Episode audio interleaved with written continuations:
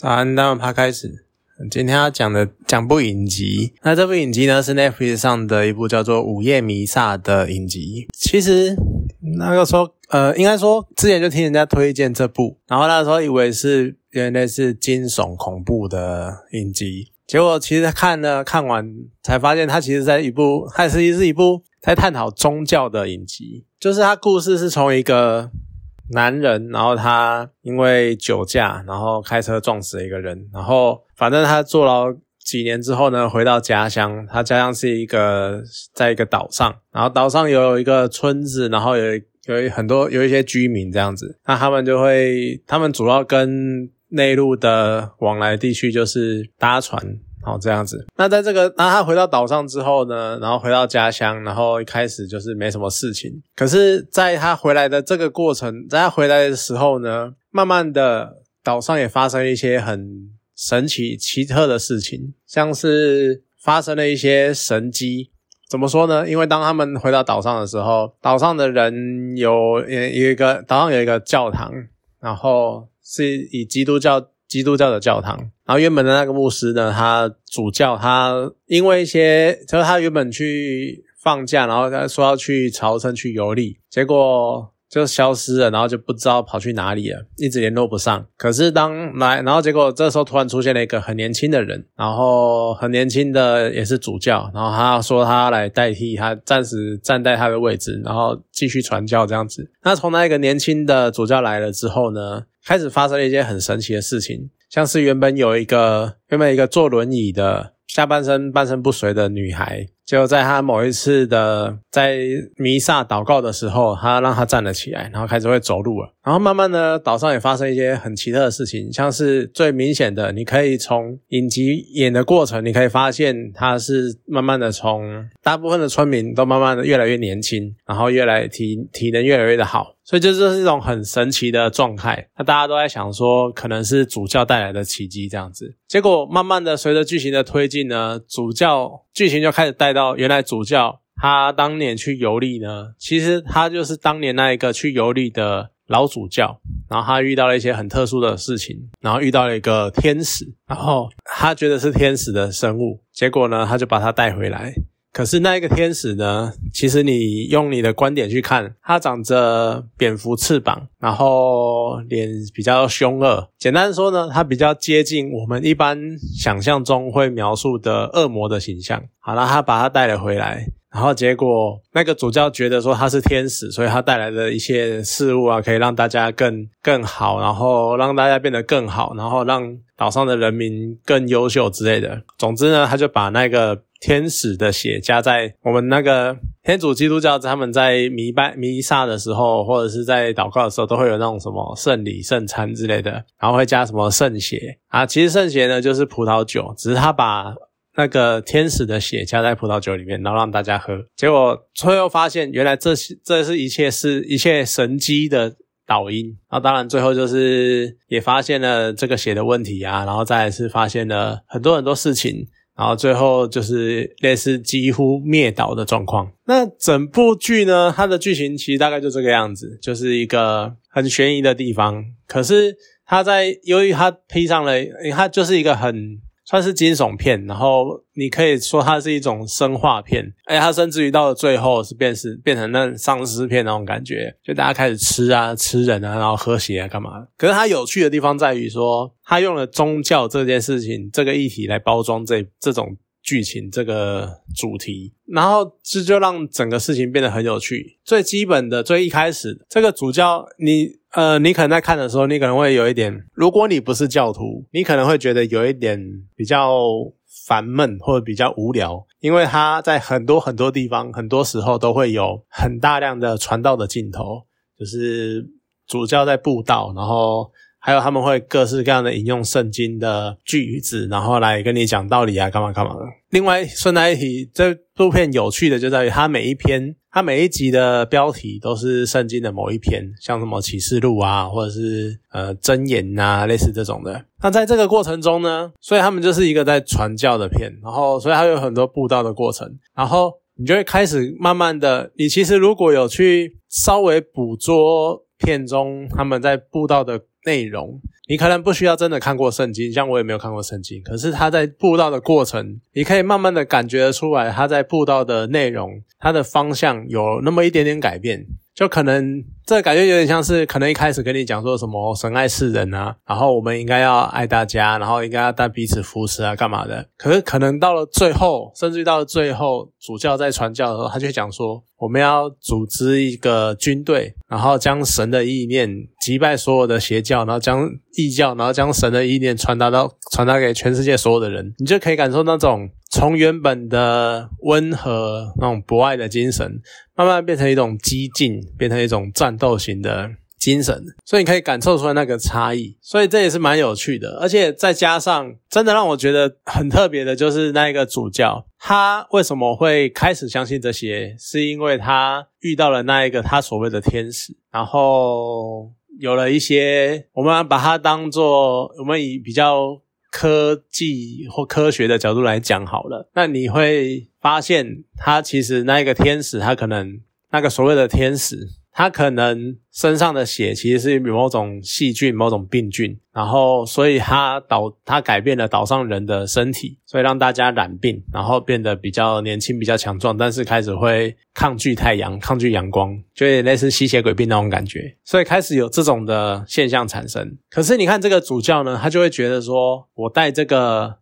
天使，我被这个天使救了，然后我还可以返老还童，然后我又展现了这么多神迹，那可见。这真的是上帝派来的使者，然后这位天使呢是上帝派来的使者，然后要传达我，然后叫我要继续布道，继续宣扬神的宣言之类的。其实从这边开始呢，你就可以发现主教已经是一个蛮狂热分子的人，而且又加上另外一点是，这里面还有掺杂一些感情戏。所以他想要回来帮助他当年没有在一起的，就是完成那一点遗憾，当年没有在一起的情人，然后还有他发现他的女儿这样子，就他想要做这些事情，所以他回到了这个小岛上。所以你会发现。这一个生物在我们眼中，我们一开始看就会觉得这根本就是恶魔啊！那你怎么会觉得是天使？可是他就觉得，因为救了他，他是天使，而且他就是觉得我就是要，我就是因为神的眷顾，所以我可以做到这些事情那种感觉。你就会觉得说，从这一边呢，你就会觉得说，其实你就已经是相信你想相信的事情了，即使他可能违背了你一些常理，或违背了你一些常识，可是因为。他让他做了一件让你更相信他的事情，所以这些违背常理、违背常识的事情，你都可以抛下，你就是盲目的相信他。所以，即便他可能在你心中，在一般人心中他是恶魔，但是对你来说是天使。然后你就开，他就开始相信这些事情，而且他也觉得一切事情都是合理的，都是符合上帝所描述的事情。而这部分呢，也更有趣的就是在对应另外一个，在剧中有一个，呃，我不确定他是。反正他是信伊斯兰教的人，他是伊斯兰教徒。那这个伊斯兰教徒呢，在跟修女在对谈的时候，他也有一些我觉得很有趣的说法，像是其实所谓的基督教、天主教、伊斯兰教，应该这样说：伊斯兰教好，回到一开始，天主教跟基督教原本是同样的教派。只是因为对教育的解释有一些分歧，所以变成天主跟基督。大家都知道，在以色列有一个圣城，那这个就是耶路撒冷。耶路撒冷为什么是三教圣地？所谓哪三教呢？就是犹太、天主跟伊斯兰。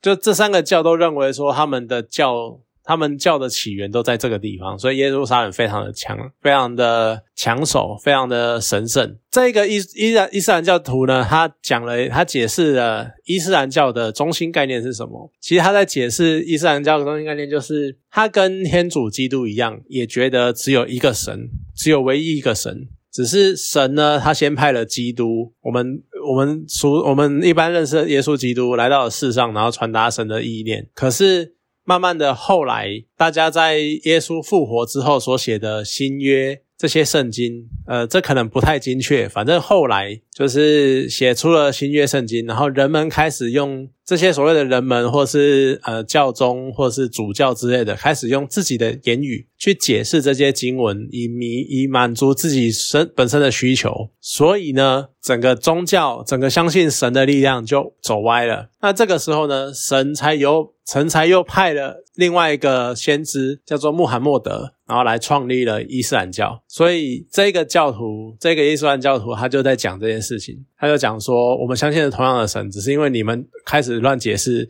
这些经文，所以才会有可兰经的产生，这样子巴拉巴拉巴拉讲这些。那这当然，你在看这一段的时候，你就可以知道，大概知道一下几个宗教他们之间的关系，跟他们的想法，跟他们起源的想法是什么。可是我觉得。这边有一段非常的有趣，就在于那个伊斯兰教徒讲说，后来后世的信徒，后世的天主教信徒，因为自己本身的需求，然后去解释经文，然后把经文、把圣经塑造成他们想要的样子。这段话呢，你可以在整部影集里面一览无遗，完全完完全全体现这件事情。你看，像主教，他很多现象，他都是在圣经里面找一段话。然后来解释，然后直接把它穿凿附会成当符合当下现况的形式。然后还有像那个狂信者的修女，她也是一样，她也是把她就是把她把圣经随便抓一段话出来，然后解释成能符合现在话的样子。然后甚至于她想要叫大家相信圣经干嘛干嘛的，就是你可以发现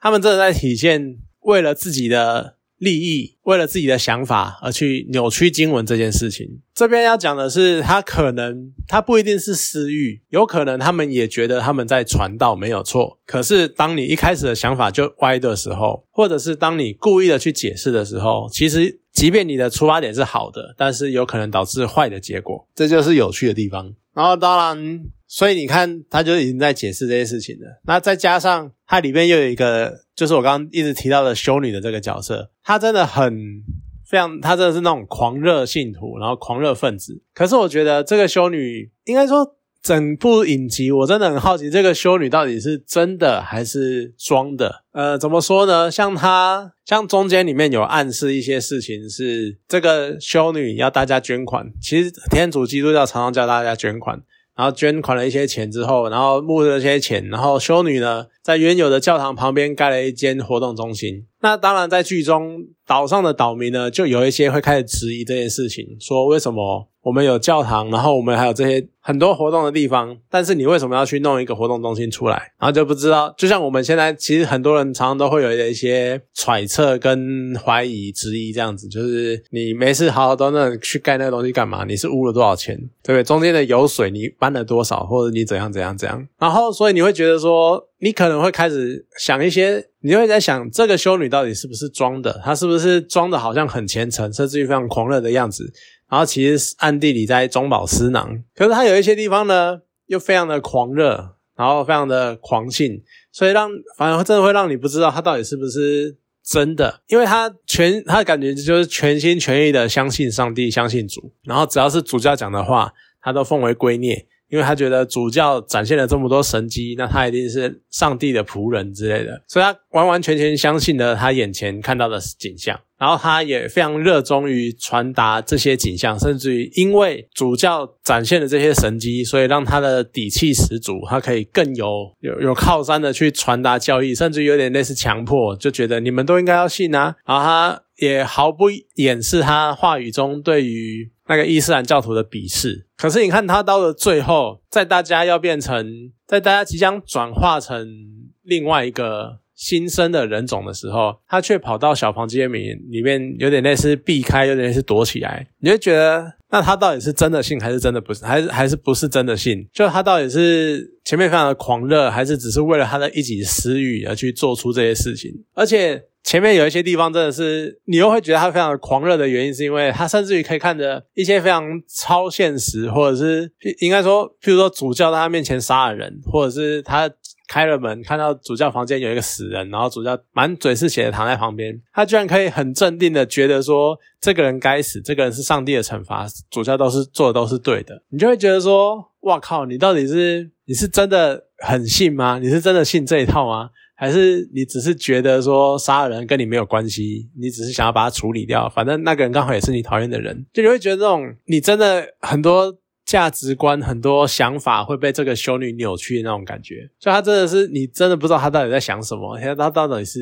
真的还是假的。不过当然到最后，她因为一些因素，她还是被转化了之后，我开始相我我觉得那那个时候她就是真的相信了这件事情，所以她也真的真正的变成一个狂热信徒吧，应该这样讲。总之，午夜弥撒它就是有趣在讲述宗教这件事情，因为你可以看到从头到尾，大家你可能还不能说信不信呢，很因为很多事情是那种，就是你可以看到大家对于经文，大家对于主呃。宗教这件事情，就是信者恒信，不信者恒不信。可是信的人呢，是不管发生了什么事情，他们甚至于不去思考，不想思考，他们只觉得眼前的事情可以信任，所以他就真的信了。然后他。非常专一的相信这件事情，就像我之前夜路讲的一样，就有的时候不是应该说，有的时候人们就只相信他们想相信的事情，而且当他们一旦开始相信某件事情，那他随之而来的所有事情，他都会跟着信的。其实午夜弥撒就在讲这件事情，所以我觉得很有趣，他真的在传达，在展现。宗教是怎么传播，跟人们是怎么接受宗教这件事情，甚至于到最后，大家还可以毫不犹豫的开始做出一些很疯狂、很夸张的事情，就只觉得。因为相信主教会带他们迎向光明那种感觉，就你会觉得非常的疯狂。然后当然它里面还有一些其他面向的讨论，像因为是宗教，所以一定会牵涉到生与死的问题。那当然也透过男主角跟女主角，就不太确定算不算女主角，不过戏份蛮多的，应该就算女主角吧。反正透过男女主角之间的一些对话，然后还有一些对未来的想象，然后还有。主角不断的，男主角不断的回想当初酒家撞死人的那一个愧疚感跟那个罪恶感，然后对于他的宗教概念跟对于他人生，然后还有对于他生死观的一些改变、一些想法，就其实这些地方也是很哲学的部分，那也是很值得人思去思考的，尤其是思考你死后的世界是怎样。就像主角一直在问的，你觉得你死了以后会发生什么事情？你有很多很科学方式的解释，可是你也有很多很。宗教方式的解释，那其实，在中间看到一半的时候呢，我一度有另外一个想法，就是我不知道这算不算我信仰的动摇，还是因为我本来就没有什么信仰。应该这么说，当他真的展现了很多超现实的现象的时候，我开始在想，这会不会以剧中的设定啊？这会不会在剧中的设定来说，这些就是真的，就真的会有这些神机，真的会有这些事情发生？而所谓我们眼中的恶魔。它也其实真的是天使，只是我们用我们既有的该我们既有的观感、既有的想法去刻板印象去套用在这一个生物上面，觉得说这个是恶魔而不是天使，但它其实是天使，会不会有这种可能发生？以这个方向来想的话，会不会就变就开始变成说，会不会其实科学也是一种宗教？就我们也是相信我们这些所谓的科学法则、科学步骤，其实只是另一种形式的圣经跟教条。那会不会我们的所谓？实验的可重复性，或者是所谓的什么，我很多很多什么三步论证，或者什么各式各样的证明方式，其实也是另外一种形式的宗教的仪式的展现。那这样的话，是不是真的宗教？呃，科学也变成一种宗教？我们只是因为相信科学。然后因为相信了科学，所以好像科学讲了什么事情，我们都会接受，是因为这个样子吗？是不是这个样子？所以这就又再回到了我一开始讲的，我们会不会常常让自己陷入一种情况，是我们只想相信我们想相信的事情，或者是当我们相信了一件事情，我们接下来所有事情都会跟着相信。就这一部《午夜弥撒》这部影集会讲述很多这方面的。会给你很多这方面的那种思感、思想的冲击，然后会让你去想这些事情，然后我觉得真的是非常的有趣。哎呀，真的是我不知道在哪边看到，就有点家里想说他。看完了这部影集，重新认识宗教，跟知道它的传播是什么，还有人们在面临这些状况的时候会有多信仰这些事情。说真的啦，当你看到你的女儿，或者是譬如说你爸妈好了，你可能已经老人痴呆都忘了你了，可是看到你爸妈突然返老还童，然后开始记起你，你会不会很感动？你会不会觉得这个是奇迹？而当你那个下半身不遂的女儿突然站起来走路，你会不会觉得这是奇迹？所以这真的是很难去解释，很难去。其实我觉得可能真的很难去评断这些人，这些在岛上的岛民，他们你很难去谴责他们怎么可以这么盲目，怎么可能这么盲目、这么盲信？因为这真的在他们眼前发生了，然后这就是。真的发生的事情，而他们并没有这么多相关的医学背景或什么相关的检验仪器去检验他们到底发生了什么事情。在你看到那当下，你真的可能你也只能信了。所以我觉得这很有趣。就我们常常在讲眼见为凭，那当你眼见真的见到了，你真的就信了吗？信的真的没有问题吗？这也是很多很可以反复的让你去思考，去不断重复思考，去回想，去细细品味的地方。总之，我是蛮推这部剧的啦。那有时间的话，真的可以去看一下。我相信大家都会有自己的解读跟自己的想法，那就留给大家去自己去慢慢发掘。好了，那今天这部影集就讲到这边，谢谢大家。